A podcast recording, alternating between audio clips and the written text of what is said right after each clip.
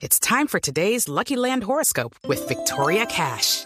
Life's gotten mundane, so shake up the daily routine and be adventurous with a trip to Lucky Land. You know what they say. Your chance to win starts with a spin. So go to LuckyLandSlots.com to play over 100 social casino-style games for free for your chance to redeem some serious prizes. Get lucky today at LuckyLandSlots.com. Available to players in the U.S., excluding Washington and Michigan. No purchase necessary. VGW Group. Void or prohibited by law. 18 plus. Terms and conditions apply. Voces y sonidos de Colombia y el mundo en Blue Radio y BlueRadio.com. Porque la verdad es de todos.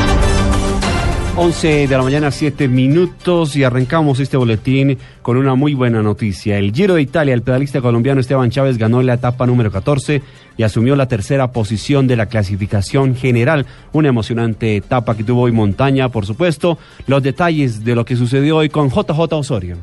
El colombiano Esteban Chávez se impuso en la decimocuarta jornada de la edición 99 del Giro de Italia en una decisiva etapa de alta montaña que se disputó sobre 210 kilómetros entre Alpago y Cormara. El colombiano llegó con un tiempo de 6 horas, 6 minutos y 16 segundos y se impuso en la llegada por delante del holandés Stephen Kruijswijk, que es el nuevo líder de la clasificación general, del austriaco George Pridler y del también colombiano Darwin Atapuma, que fue cuarto a 4 segundos y que fue el protagonista de la alta jornada de hoy al ser uno de los hombres de la fuga y estuvo en solitario buscando la etapa. Repercusión especial tuvo el recorrido de hoy en la clasificación general individual donde el costarricense André Amador no pudo mantener la maglia rosa que se enfundó hoy el holandés Stephen Kruijswijk. Vicenzo Nibali es segundo de la clasificación general y el tercero es ahora el colombiano Esteban Chávez a 1.32. La diferencia de Nibali sobre Kruijswijk es de 41 segundos. En la general Alejandro Valverde cayó a la cuarta posición a 3-6, André Amador es quinto, marca sexto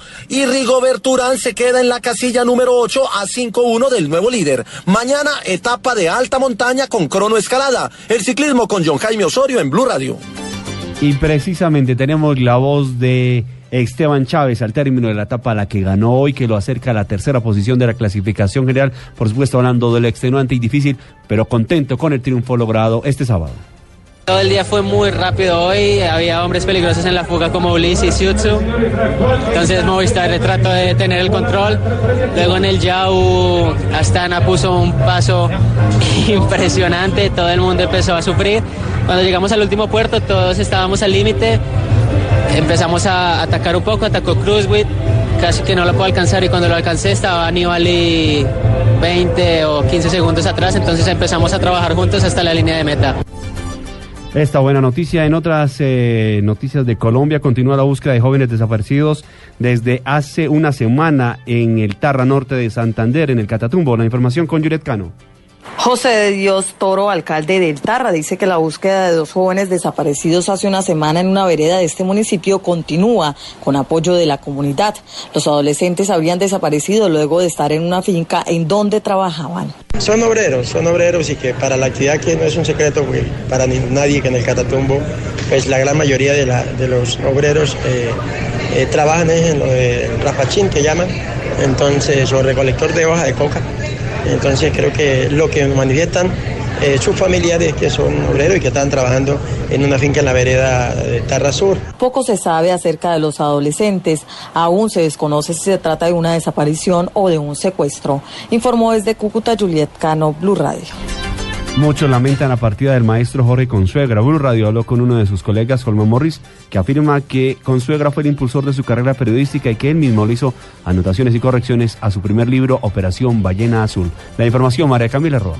El concejal y periodista Holman Morris afirmó que desde los inicios de su carrera el maestro Consuegra siempre estuvo ahí para corregirlo y envió condolencias a su esposa y a su hija. Pero siempre me insistió Jorge cada vez que nos veíamos para que publicara, para que yo siguiera escribiendo. Un hombre cálido, tierno, bello, transparente, como muy pocos. Una lamentable partida la de, eh, la de Jorge que hasta los últimos días estuvo pendiente de mi trabajo y apoyándome. El presidente Juan Manuel Santos también lamentó el fallecimiento del maestro Jorge Consuegra a través de su cuenta de Twitter. Gracias, maestro. Su amor por las letras, el periodismo y la cultura nos seguirán inspirando, afirmó el mandatario. María Camila Roa, Blue Radio. Se oficializó la construcción de la primera etapa de obras de protección de inundaciones del municipio de Santa Lucía en el sur del Atlántico. Los primeros 300 metros deberán estar listos antes de que culmine el mes de septiembre. Diana Ospino. Serán 22 mil millones de pesos que se invertirán en la construcción de 1.500 metros de colchacreto que buscan proteger al municipio de Santa Lucía de futuras inundaciones por el crecimiento del río Magdalena, como ocurrió en el año 2010. Los primeros 300 metros de esta obra ya fueron contratados, señaló el gobernador del Atlántico, Eduardo Verano de la Rosa. Se van a hacer una primera etapa de los 300 metros, que es lo que ya está contratado, utilizando, que sí, se va a revisar también la técnica de colchacreto que en un principio presentó y se avanzó también en todo lo que tiene que ver con la protección y los cierres de Caño Arena y Caño que fue por donde se sacó el agua en la inundación anterior. Estos lugares son de vital importancia gracias a que por su posición geográfica podrían ser de ayuda para evitar futuras inundaciones. En Barranquilla, Diana Ospino, Blue Radio. A fondo, la crisis en Venezuela. Que lo escuche el mundo, nos estamos muriendo de hambre. Esta semana en Blue Radio y bluradio.com. La nueva alternativa.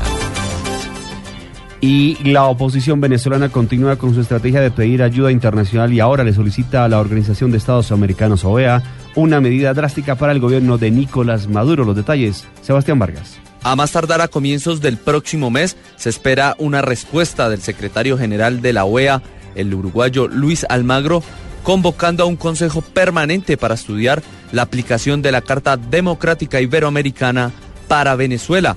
Esta semana en Washington ya fue radicado esta petición por parte del diputado opositor Luis Florido. Si no se le abre a Venezuela una válvula de escape a la grave crisis, a la profunda crisis, evidentemente que pueden ocurrir situaciones que nadie desea, que nadie espera. Entre las consecuencias más importantes que tiene la aplicación a un miembro de la OEA de esta Carta Democrática está la invasión militar extranjera y por último la expulsión del organismo. Sebastián Vargas, Blue Radio. Noticias contra reloj en Blue Radio. A las 11 de la mañana, 13 minutos, noticias contra reloj, noticia en desarrollo. Ucrania busca espías rusos en la lista negra de periodistas que se acreditaron ante las autoridades separatistas prorrusas para cubrir en los últimos dos años el conflicto en el este del país. Y la cifra, un total de 1.611 réplicas se han registrado hasta el momento del terremoto de 7.8 grados en la escala abierta de Richter que el pasado 16 de abril azotó a una zona ecuatoriana.